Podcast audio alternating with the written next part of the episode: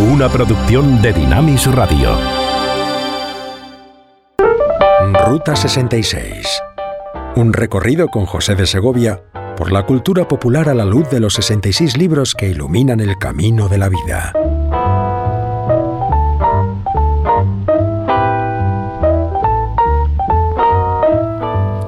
La carretera está llena de señales que nos indican el camino a dirigir. Pero en la vida también vemos que una y otra vez es la búsqueda de alguna señal que te indique por qué dirección seguir. Get your kicks on Route 66. A la luz del buen libro también está esa búsqueda de una señal que tanto religiosos en la época de Jesús buscaban y demandaban de él, pero que Jesús parece negarse a darles.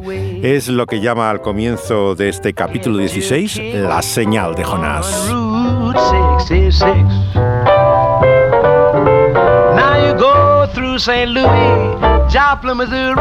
Nos dice el Evangelio que los fariseos y saduceos buscaban tentarle pidiéndole que les mostrara una señal del cielo. Porque muchas veces buscamos ese indicador y dirección precisamente para comprobar o demostrar algo que de antemano nosotros hemos pensado. Este era el caso de los religiosos y moralistas de su tiempo. Ellos creían saber bien cuál era el camino y la dirección y le demandaban y reclamaban a Jesús un indicador también no solamente del camino a seguir, sino de la identidad de su persona, de quién era realmente Jesús.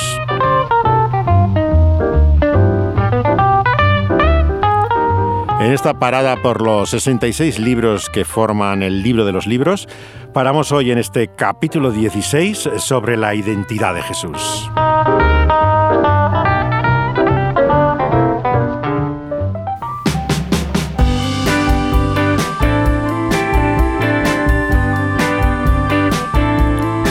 La banda escocesa Teenage Fan Club, el club de fans adolescentes, también eh, se pregunta si es esta la señal.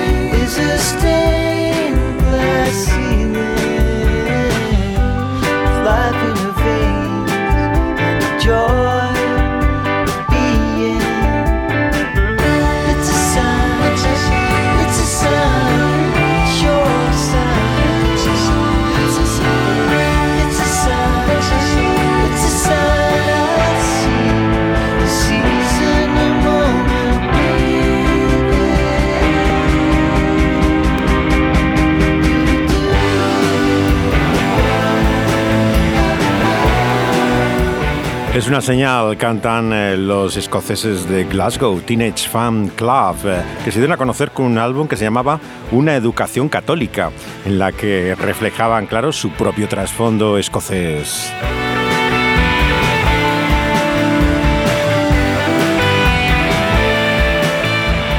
El apóstol Pablo también dice, escribiendo a los corintios, que los judíos buscaban señales.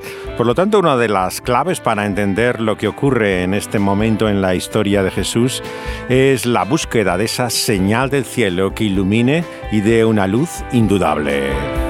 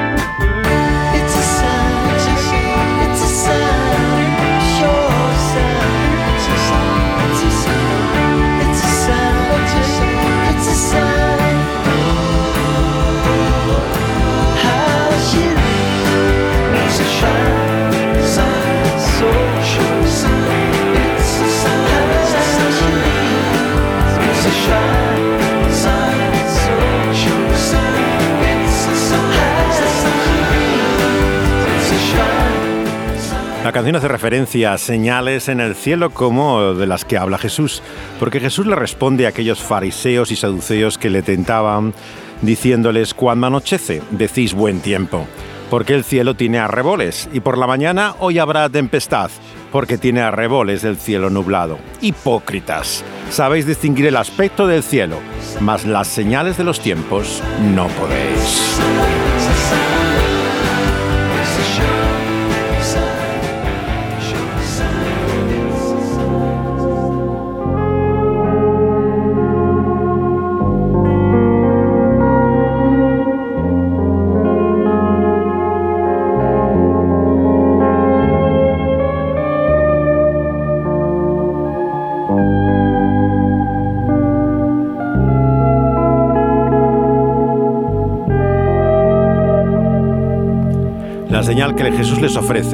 Señal del juicio, la que canta Marianne Faithfull, la que fue musa de los Stones, heredera del Marqués de Sade y de una larga eh, familia realmente que ha marcado la cultura alternativa. Esta es su canción Señal de juicio.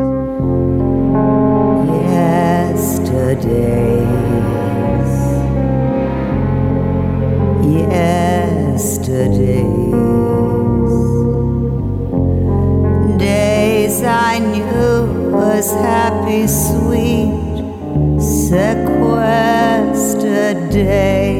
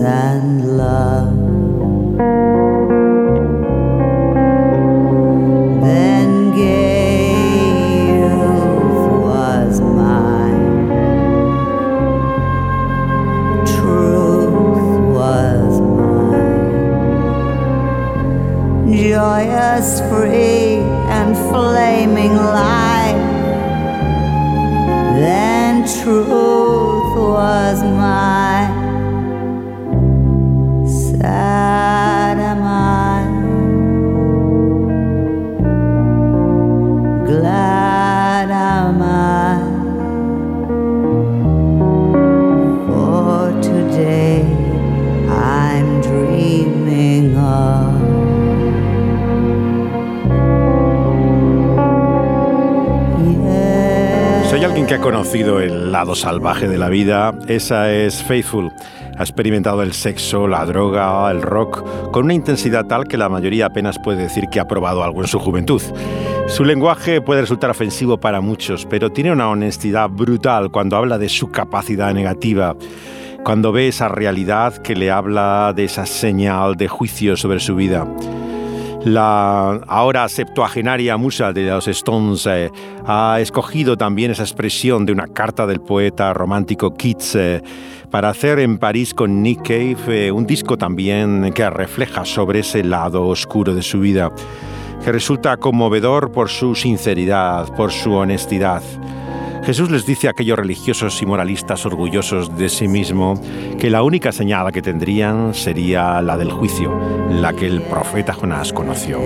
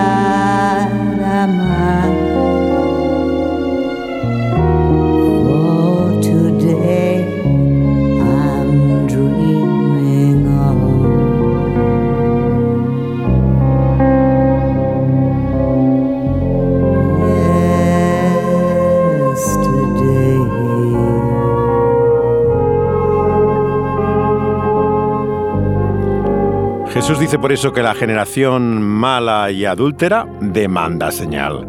Pero señal no le será dada, sino la señal del profeta Jonás. Y Mateo añade en este verso del capítulo 16 que dejándolos, Jesús se fue.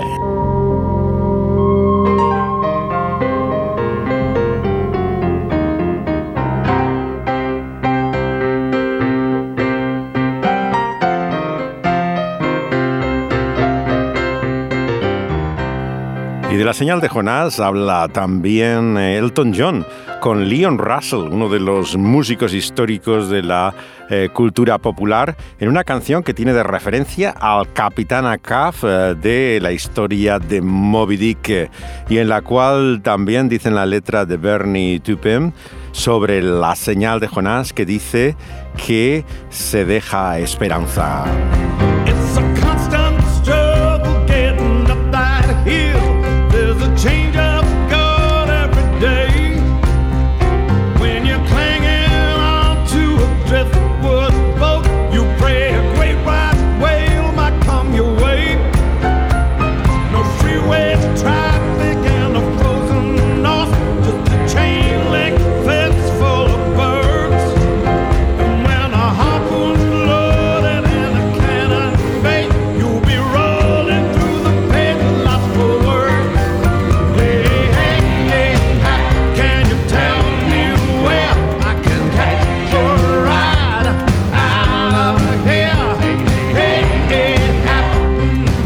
Cartel dice en la canción de Elton John y Leon Russell que se permite la esperanza en referencia a la historia también de Jonás, por un lado, sus 40 días y 40 noches en el vientre de aquel gran pez que se considera la ballena, y la historia también de Herman Melville, otro de los grandes escritores inspirados por el libro de los libros.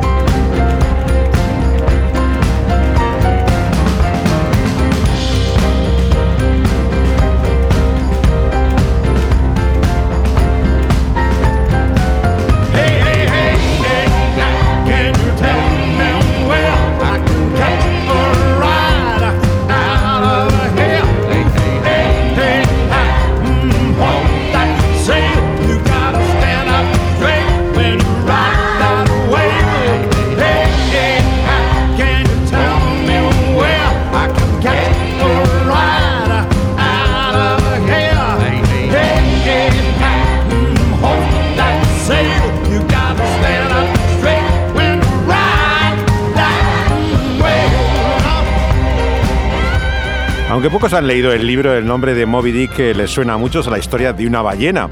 Pero lo que muchos no saben es que para su autor era una parábola sobre la lucha del hombre con Dios. La obra de Herman Melville refleja el conflicto espiritual que vivió este escritor de origen puritano en esta historia sombría, trágica, apocalíptica entre el diabólico capitán Acaf con la no menos infernal ballena blanca y su deseo de acabar en él como queriendo matar a Dios mismo. El personaje del oficial que cuenta la historia de Moby Dick, Starbuck, de donde viene la famosa cadena de cafeterías, se enfrenta a una CAF insomne, desesperado, y el atormentado capitán encuentra el lecho como un ataúd y las sábanas como un sudario Mientras que para Starbucks la cama le servía simplemente para descansar o dormir con su esposa, el oficial considera esa travesía un viaje maldito. No porque tenga miedo de Moby Dick, la ballena, sino de la ira de Dios. En la lucha final contra esa ballena blanca vemos la tragedia de esa humanidad enfrentada a Dios inútilmente. El Dios ha muerto de Nietzsche ya no queda frente al Nietzsche ha muerto de Dios, eh, porque finalmente Él tiene la última palabra en su esperanza.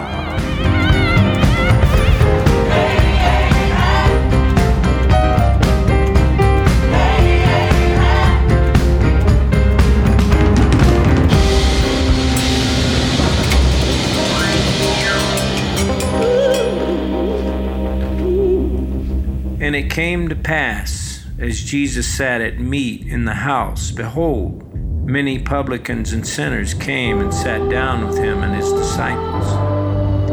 And when the Pharisees saw it, they said unto his disciples, Why eateth your master with publicans and sinners? But when Jesus heard that, he said unto them, They that be whole need not a physician, but they that are sick. Esta es la voz de Brandon Flowers, de los Killers, los asesinos, un mormón nacido en Nevada y criado en Utah que tiene miedo de Dios y de la muerte con el juicio divino. E invoca aquí el texto de Mateo en esta canción que hace referencia a los fariseos.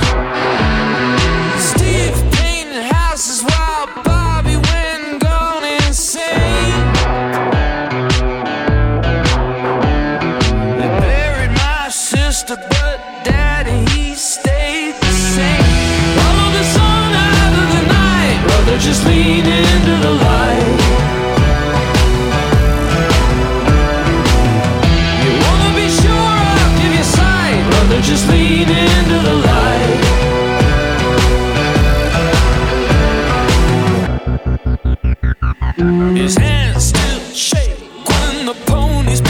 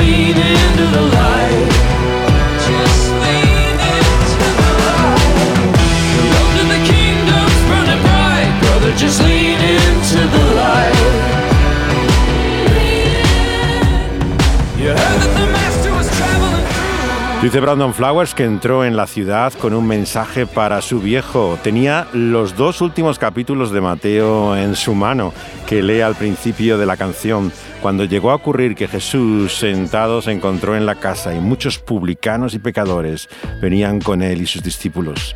Y los fariseos le vieron y dijeron a sus discípulos, ¿por qué come tu maestro con publicanos y senadores?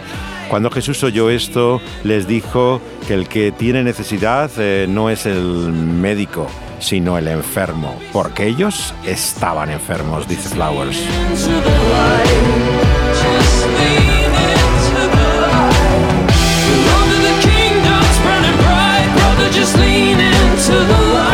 Su religión mormona, Flowers tiene básicamente una visión de trato con Dios por un mensaje de obras que ganen su aceptación. Dice en una entrevista con New Musical Express el año 2006 que su gran problema en la vida es qué hacer cuando hace algo malo para poder estar a bien con Dios cuando ve que su tiempo se acaba y que no ha vivido la vida que debiera vivir. ¿Quién dicen los hombres que es el Hijo del Hombre? Unos dicen que Juan el Bautista. Otros que Elías. Otros que Jeremías. O algún profeta. ¿Y vosotros quién decís que soy yo? Tú eres el Cristo, el Hijo del Dios vivo. Bienaventurado eres, Simón, hijo de Jonás, porque no han sido la carne ni la sangre las que te han revelado esto, sino mi Padre que está en los cielos. Pues yo te digo que tú eres Pedro. Sobre esta piedra edificaré mi iglesia, y el poder del infierno no podrá contra ella. A ti te daré las llaves del reino de los cielos, y todo lo que atares en la tierra, atado quedará en los cielos, y todo lo que desatares en la tierra, desatado quedará en los cielos. No digáis a nadie que yo soy el Cristo.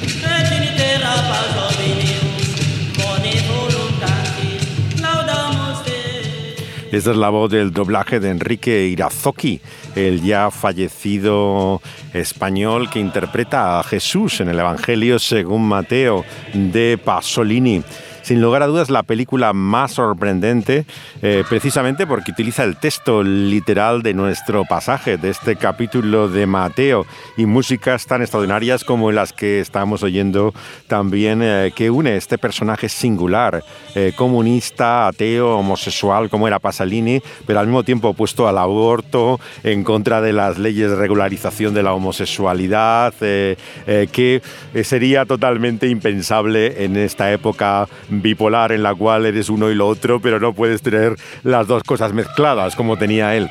Realmente su eh, legado eh, espiritual de inquietudes eh, es sorprendente.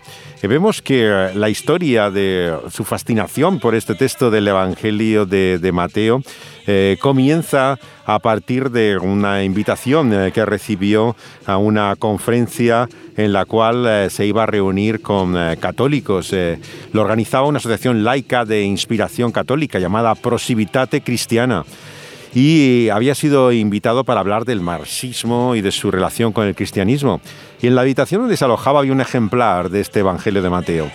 Empezó a releerlo aburrido y dice que nada le pareció más opuesto al mundo moderno que ese texto de Mateo. Le fascinó. Aquel hombre que siempre quería llevar la contraria se encontró en Cristo el prototipo ideal de lo que él ansiaba y deseaba. Era la figura contracultural por antonomasia. Su inspiración fue tal que se propuso a partir de entonces hacer una película con el texto literal del Evangelio, algo que no se había hecho nunca antes. Todos los clásicos de Hollywood, aparte de tener un Jesús rubio y de ojos azules de aspecto de Wisconsin, verdaderamente, eh, además, lo que decían no tenían a veces apenas relación con el texto bíblico. Él no solamente toma eh, a, personajes que no son actores eh, de la cultura mediterránea, sino que pone en su boca las palabras textuales del Evangelio. Y así titula su película El Evangelio según eh, Mateo, de 1964. Sabed que es necesario que yo vaya a Jerusalén, donde me harán padecer los ancianos, los escribas y los príncipes de los sacerdotes, que por último me condenarán a muerte. Eso no, Señor. A ti no te pasará. Apártate de mi vista, Satanás, que me escandalizas, porque sabes las cosas de los hombres, no las de Dios. Si alguno de vosotros decide seguirme, que renuncie a cuanto él es, cargue con su cruz y me siga. El Hijo del Hombre tiene que ser entregado en manos de los hombres, que le matarán, pero al tercer día resucitará. Mucho antes de que Campus Crusade o Agape lanzara esa película del año 79 llamada Jesús, este hombre comunista, ateo y homosexual había tomado el texto literal y lo había puesto en un contexto mucho más cercano, claro, al de la cultura eh, semítica. Él, como saben, murió asesinado ya hace más de 40 años en la playa de Ostia, eh, donde eh, parece ser que al principio alguien dedicado a la prostitución masculina se le hace responsable y luego hay un misterio por el cual no se sabe si había intereses también eh, detrás de, la, de su muerte de varias personas que podrían haberla realizado. Él tenía muchos enemigos. Pasolini eh, carecía de partido, de grupo, de sector. Prácticamente todo el mundo le rechazaba porque era demasiado independiente. Y eh, su obra está marcada por su compasión, sin lugar a dudas, de inspiración cristiana. Pero será a partir de ese momento del año 64 que realmente se identifica con el texto del Evangelio y eh, se propone profundizar en la figura de Jesús. Eh, Jesús en el cine suele tener un aspecto más bien blando, muy pacífico, asesuado. Su blanca figura resulta bastante etérea, sinceramente. No parece pisar el suelo. Y las pasiones humanas le parece que se reservan para personajes más interesantes. Sean Judas, Pedro, Barrabás, suelen ser más interesantes en el cine bíblico que el personaje de Jesús. Nadie esperaba un Cristo como el de Pasolini, porque nadie parecía haber leído el Evangelio según Mateo. Esta es la conclusión que uno saca. A diferencia de las reacciones que tuvo en Inglaterra, donde hay más cultura bíblica, Pasolini se dio cuenta que en Italia era muy poco conocido el texto bíblico. Le echaban en cara que no sacaban episodios de la tradición católica, como el manto de la Verónica o otras historias que no aparecen en el texto del Evangelio y que no se ven, por supuesto, tampoco en su película. Dice él que nada le parece tan apuesto al mundo moderno como aquel Cristo afable de corazón pero violento de razón. Es una película arrebatada, ¿no?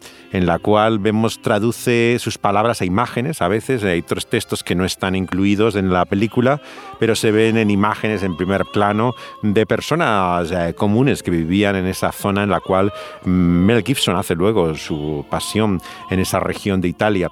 Eh, no hay eh, añadidos al texto, pero sí que mantiene ese estilo abrupto, elíptico, sincopado, ¿no? que se ve en el propio texto del Evangelio de Mateo. Estaba tan entusiasmado con la lectura de él que pensaba que ninguna otra palabra podrá alcanzar la altura poética de su relato, y por eso no quiso añadirle nada al texto bíblico. No deja de ser significativo que fuera alguien como él, tan alejado de la religión, el que devolviera esa frescura a la lectura directa del Evangelio. La película está dedicada a la querida y amable memoria de Juan XXIII, un papa que sin duda por el Vaticano II atrajo a muchos como él que se declaraban ateos. Pero él dice que él no creía, claro que Cristo era el Hijo de Dios, eh, eh, porque no es creyente en ese sentido.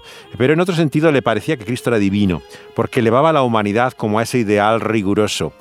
Como marxista se consideraba racionalista, pero dice que la idea de hacer esta película era fruto de una furiosa ola irracional en su interior. Él es siempre un personaje muy contradictorio, continuamente. O sea, lo mismo eh, se manifiesta al principio opuesto a la reducción de la población en el mundo, que luego se vuelve violento enemigo de la anticoncepción. O sea, él podía defender ideas opuestas con la misma pasión. Era un verdadero intelectual, en el sentido de que era algo independiente. Curiosamente, uno de sus libros se llama Tratados Luteranos, eh, que teniendo en cuenta la cultura católica que él venía, te da una idea también de su visión del cristianismo. Él dice, soy anticlerical, pero sé que, sé que hay en mí dos mil años de cristianismo. Vosotros seréis los obreros de la mies. Yo os envío como ovejas en medio de lobos. Habéis de ser cautelosos como serpientes y sencillos como palomas.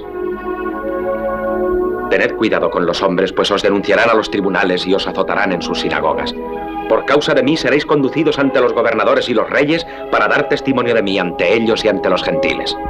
Pero cuando os hicieren comparecer, no os preocupéis por lo que tendréis que decir ni por la manera de decirlo, porque se os inspirará en aquella misma hora lo que hayáis de decir. No seréis vosotros los que hablaréis entonces, sino el Espíritu de vuestro Padre.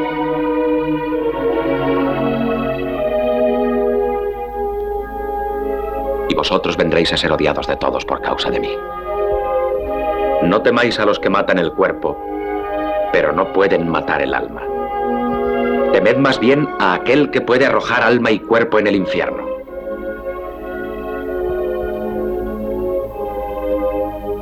No se venden dos pajarillos por un cuarto, y no obstante ni uno de ellos caerá en tierra sin que lo permita vuestro Padre. Hasta los cabellos de vuestra cabeza están todos contados. No tenéis pues que temer. Vosotros valéis más que muchos pajarillos. No vayáis a pensar que yo he venido a traer paz a la tierra. Yo no he venido aquí a traer paz, sino guerra. Pues he venido a enfrentar al hijo con su padre, y a la hija con su madre, y a la nuera con su suegra. Los enemigos del hombre serán los de su propia casa.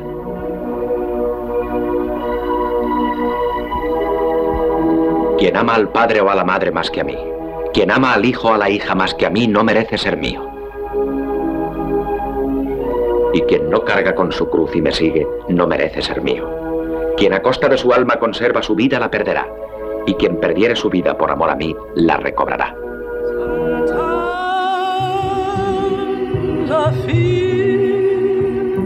La voz del doblador de Enrique Irazoki, que era español, aunque era por parte también de madre judío, de, de, origen italiano.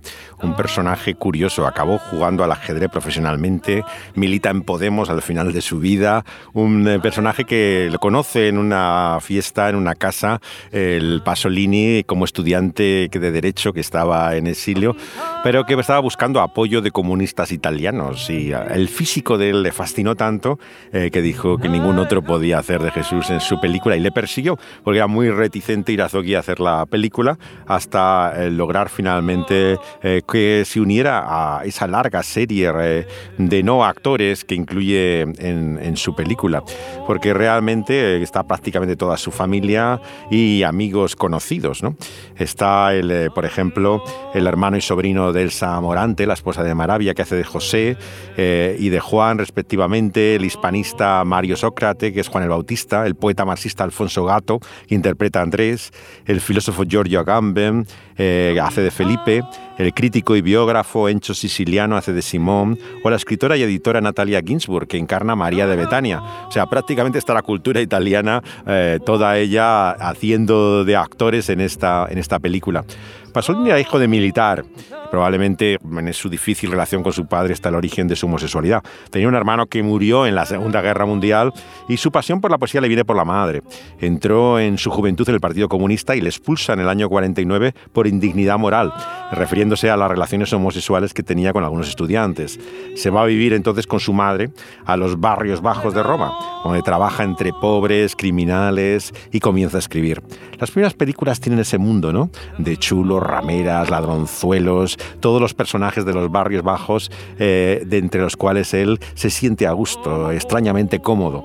La música, como están viendo, oyendo ahora, esta es la versión de Odetta, de este clásico eh, de que se siente como una madre sin hijos. Es una curiosa combinación, ¿verdad? Por un lado está la pasión, según Mateo, claro, de Bach, eh, de una forma clara. También está la, una fuga de Mozart, una cantata de Prokofiev, pero luego hay espirituales negros como este que estamos oyendo, una misa congoleña, bailes brasileños, himnos revolucionarios rusos, todo mezclado en su particular banda sonora del texto literal del Evangelio en una modesta producción en blanco y negro, pero que ganó el premio especial del jurado del Festival de Venecia. En la versión de Pasolini, Jesús no para de hablar, así que se pierden las imágenes, pero desde luego la voz la escucha en toda la película.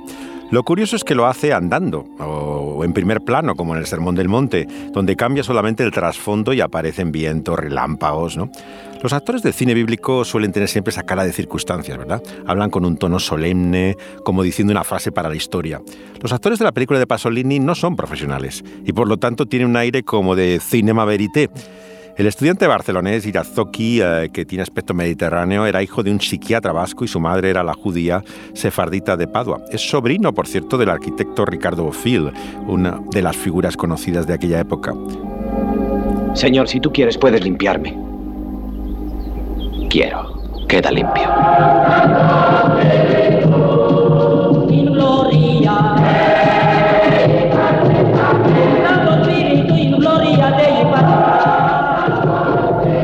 Guárdate de decírselo a nadie, pero ve, preséntate al sacerdote y haz la ofrenda que ordenó Moisés para que le sirva de testimonio.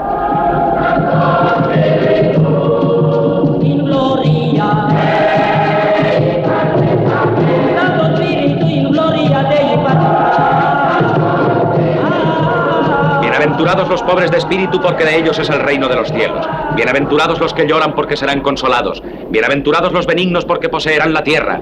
Bienaventurados los que tienen hambre y sed de justicia, porque serán saciados. Bienaventurados los misericordiosos, porque alcanzarán misericordia. Bienaventurados los de corazón limpio, porque verán a Dios. Bienaventurados los pacificadores, porque serán hijos de Dios. Bienaventurados los que padecen persecución por causa de la justicia, porque de ellos es el reino de los cielos. Bienaventurados seréis cuando los hombres os maldigan y os persigan, y cuando profieran toda clase de calumnias contra vosotros. Alegraos entonces y regocijaos porque tendréis en los cielos una recompensa grande. También persiguieron a los profetas que vinieron antes que vosotros. ¿quién de vosotros, si su hijo le pide pan, le dará una piedra? ¿O si le pide un pez, le dará una culebra? Pues si vosotros, siendo malos, sabéis dar buenas cosas a vuestros hijos, cuánto más vuestro Padre Celestial dará cosas buenas a los que se las pidan. Por tanto, haced vosotros con los demás todo lo que deseáis que ellos hagan con vosotros, porque esta es la ley y los profetas. No penséis que yo he venido a abrogar la ley y los profetas. No he venido a invalidarla, sino a darle cumplimiento. Vosotros sois la sal de la tierra, pero si la sal pierde su sabor, ¿con qué se la podrá salar? De nada sirve ya, sino para ser tirada y que la pise la gente. Vosotros sois la luz del mundo. No se puede ocultar una ciudad edificada sobre un monte. Ni se enciende una lámpara para meterla debajo de un celemín, sino en el candelero, para que alumbre a todos los de la casa. Esta es la acelerada lectura del Sermón del Monte, como con prisa, y originalmente hace el actor Enrico María Salerno, y que escuchamos ahora en la versión doblada al castellano. Cuando él preparaba la película hizo un viaje de reconocimiento a Israel y Jordania, y Pasolini rueda como seis rollos documentales en ese contexto. Decide hacer la película finalmente lejos de allí, en parajes desolados de la Italia meridional, porque dice que Israel y los lugares bíblicos le parecen demasiado modernos. No hay nada que le evoque la época del Evangelio. En la desnudez que busca también en los actores no quería un Cristo de rasgos blandos, de mirada dulce. Dice que quería un Cristo cuyo rostro expresara fuerza, decisión, como lo oye en esa voz. Eh, la imagen como de un pintor medieval, un rostro que corresponde a lugares áridos, pedregosos, lo que a él le sugería la predicación de Jesús. Han escuchado también anteriormente las palabras de una de las curaciones, en, para mí la escena favorita que tengo de la película, en la cual, como se ve de un fotograma a otro, eh, pasa esa cara deforme eh, por la letra y se oye esa misa angolesa, angoleña de fondo eh, sorprendente, ¿no? En una especie de explosión de júbilo que tiene también al final la película en la escena de la resurrección hay algo tan auténtico siempre en esta historia que me parece conmovedor cada vez que la veo desde mi adolescencia, que la conocí eh, por primera vez. Por supuesto que hay partes que no aparecen. Por ejemplo, la transfiguración es curioso que no aparece en ninguna película sobre Jesús, no solamente de Pasolini, sino ni siquiera las americanas incluyen nunca este pasaje. Desconozco la razón, pero hay determinados momentos del, texto bíblico eh, que no los pueden encontrar. Por eso, ante la famosa pregunta de qué es mejor la película o el libro, no lo duden, lean el libro, porque es que en ninguna película de Jesús van a encontrar el texto del Evangelio. Tienen que leerlo por ustedes mismos. Y verdaderamente yo creo que si esta es el mejor Jesús rodado nunca, decía el Vaticano, es porque el texto del Evangelio está claramente en el centro de esta historia. Y sin duda, el libro no tiene comparación con la película. Como dice el apóstol Pablo, la fe es por el oír y el oír por esa palabra de Dios. No queráis acumular riquezas en la tierra, donde se oxidan y apolillan y los ladrones las desentierran y roban. Poned más bien vuestras riquezas en el cielo, donde no hay herrumbre ni polilla que las destruyan, ni ladrones que las desentierren y roben. Nadie puede servir a dos amos, porque tendrá menos afecto al uno y agradará al otro. Si obedece al primero, no dará gusto al segundo. No podéis servir a Dios y a las riquezas. Tú cuando des limosna, haz que tu mano izquierda no se entere de lo que hace tu derecha, para que así tu limosna quede secreta, y tu Padre Celestial que ve lo secreto, te recompensará. Habéis oído que se dijo ojo por ojo y diente por diente. Pero yo os digo que no pongáis resistencia al agravio. Y si alguno os abofetea la mejilla derecha, presentadle también la otra. Habéis oído que se dijo, amarás a tu prójimo y odiarás a tu enemigo. Pero yo os digo, amad a vuestros enemigos, orad por vuestros perseguidores, para que seáis dignos hijos de vuestro Padre Celestial, que hace salir su sol para los buenos y los malos, que envía su lluvia sobre los justos y los injustos.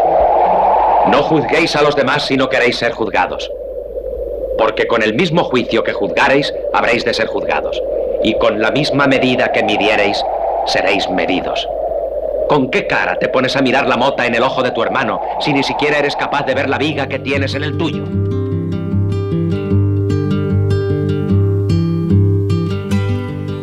¿Quién dicen los hombres que es Jesús? Eh, pregunta a sus discípulos. ¿Y quién no ha visto el cartel de Se Busca como si fuera un póster del oeste con la cara de Jesús como hippie? Este es el trasfondo de la conocida canción de Larry Norman, El Fuera de la Ley, en 1972. Some say he was an outlaw, that he roamed across the land. with a band of and a few old fishermen. Knew just where he They said it must be something bad that kept him on the run.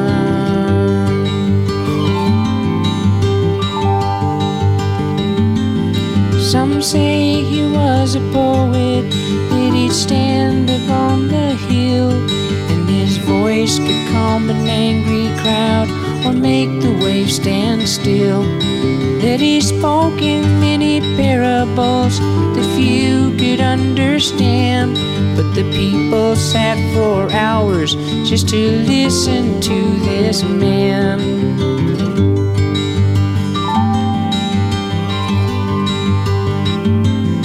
Some say he was a sorcerer, a man of mystery. He could walk upon the water, he could make a blind man see. He conjured wine at weddings and did tricks with fish and bread. He talked of being born again and raised people from the dead. Año 2014, la Biblioteca del Congreso de los Estados Unidos decidió preservar este álbum de Larry Norman por su valor como tesoro histórico, cultural y artístico que mostraba la riqueza y diversidad de la sociedad americana.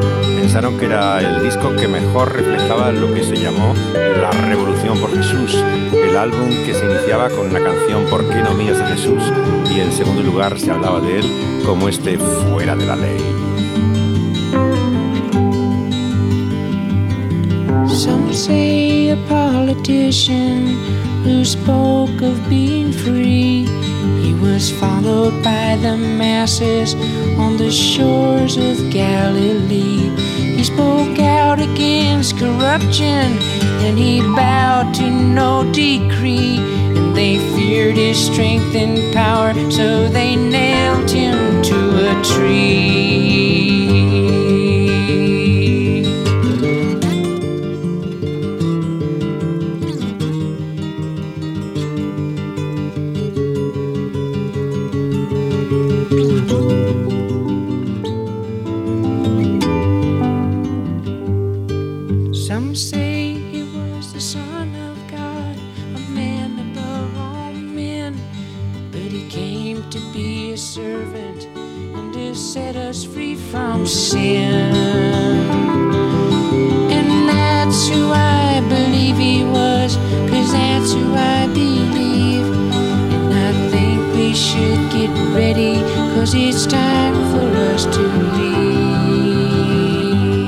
Algunos dicen que era el Hijo de Dios, un hombre por encima de todos los hombres que vino a servir y librarnos del pecado.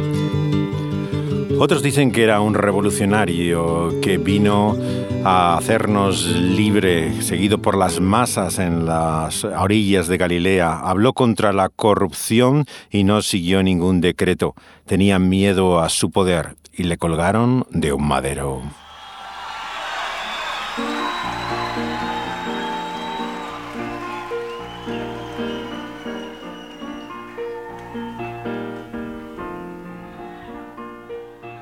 Jesús dijo a sus discípulos que era necesario que Él sufriera, por lo tanto, pero que todo aquel que quisiera seguirle debía negarse a sí mismo y tomar su cruz. Como dice Dylan en esta su conocida canción de los años de Jesús, eh, seguir hacia adelante, proseguir, pressing on.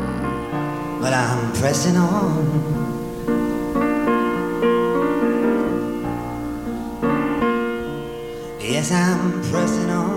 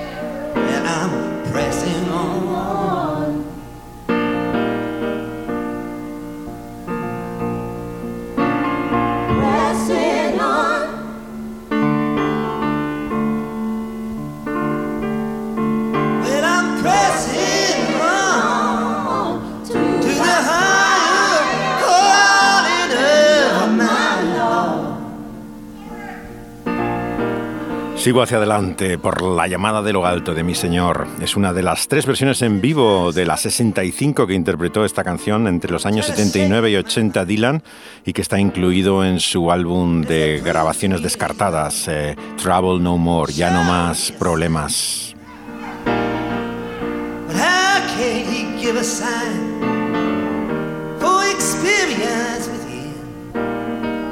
When what's lost what's to come has already been. So I just keep pressing on.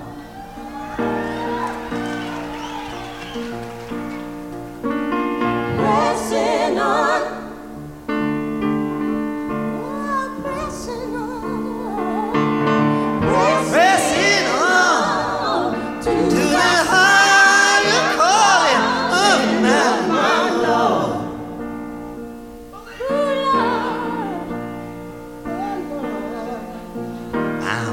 I'm pressing on.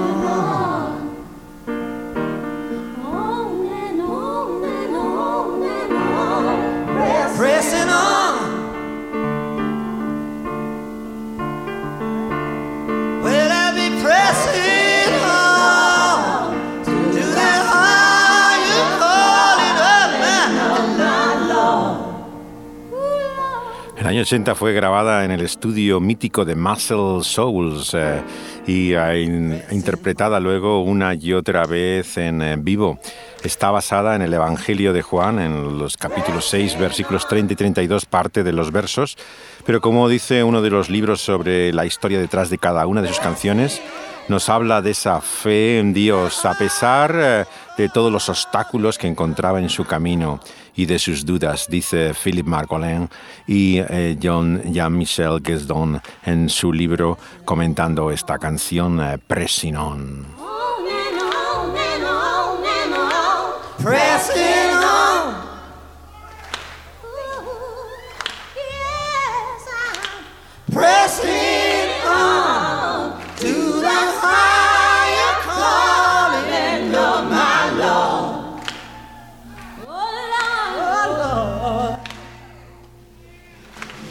Shake the dust off of your feet.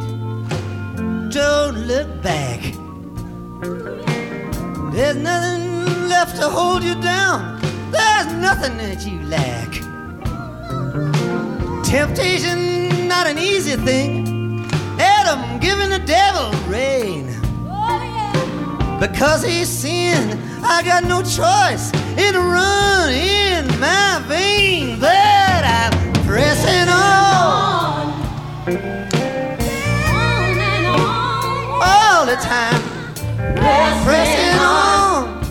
Muchos intentan pararme, que cambie de mente. Dicen, pruébame que Él es el Señor. Muéstrame una señal, como le dicen los judíos a Jesús en este capítulo de Mateo.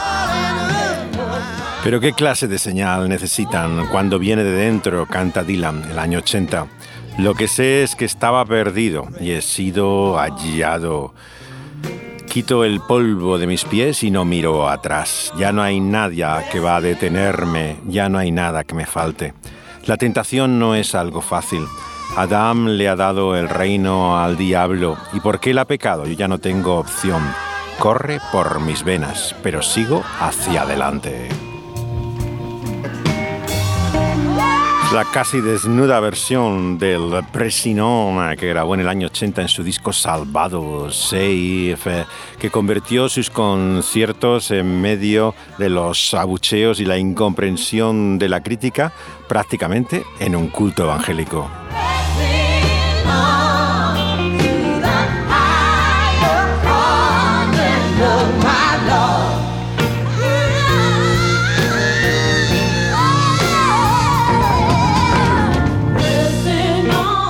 Porque todo el que quiera salvar su vida, la perderá, dice Jesús. Y todo el que pierda su vida por causa de mí, la hallará. Porque ¿qué provecho tiene el hombre si ganara el mundo y perdiere su alma? ¿O qué recompensa dará el hombre por su alma? Porque el Hijo del Hombre vendrá en gloria de su Padre con ángeles y pagará cada uno conforme a sus obras.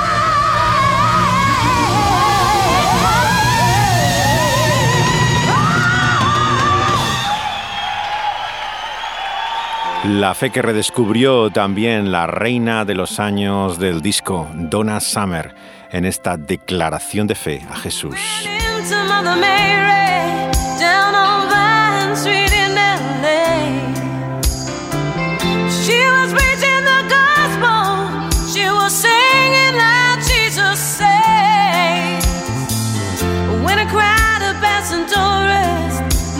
see what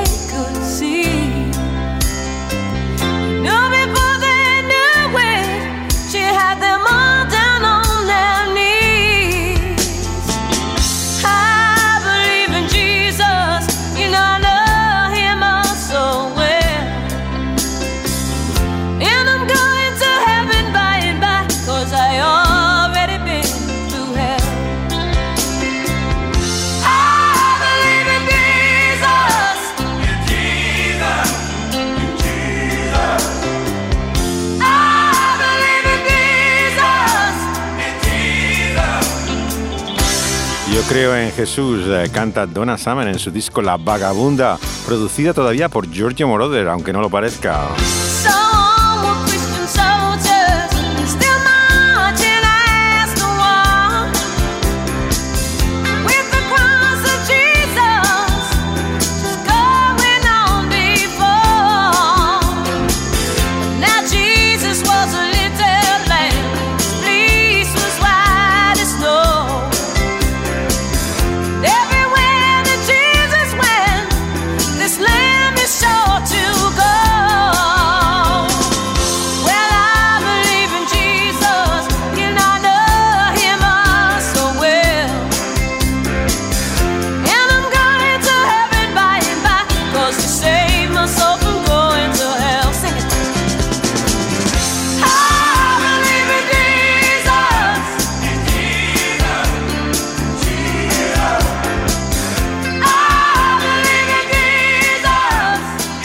Yo creo en Jesús y voy al cielo, canta Donna Summer, porque por el infierno ya ha pasado.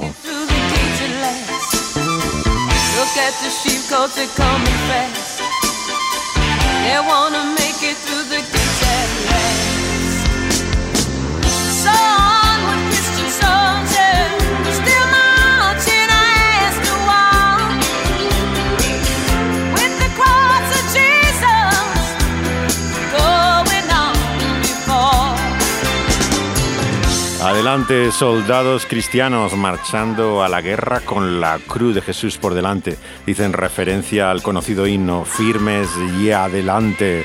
Y así Jesús también le dice a Pedro que esa iglesia que ha edificado, las puertas del infierno, no prevalecerán contra ella.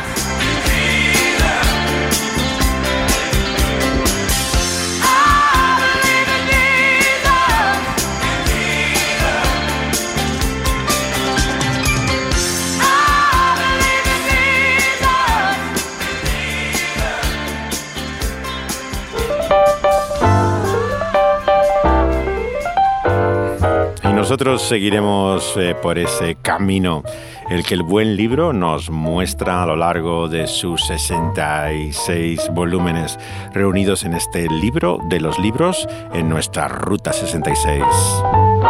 If you ever plan to. Nuestra próxima parada será el capítulo 17 de esta buena noticia según Mateo, que comienza con un relato que está brillando por su ausencia en todas las películas de Jesús, como decíamos. La transfiguración será el tema de nuestra próxima parada en esta ruta. From Chicago to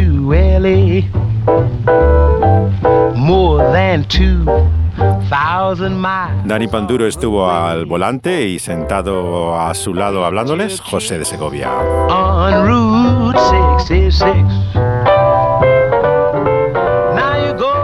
Pueden volver a escuchar este programa y todos los anteriores en las plataformas que la radio tiene con el nombre de Dynamis Radio y que pueden encontrar en SoundCloud, en Evox y ahora también en Spotify toda la serie de programas de Ruta 66.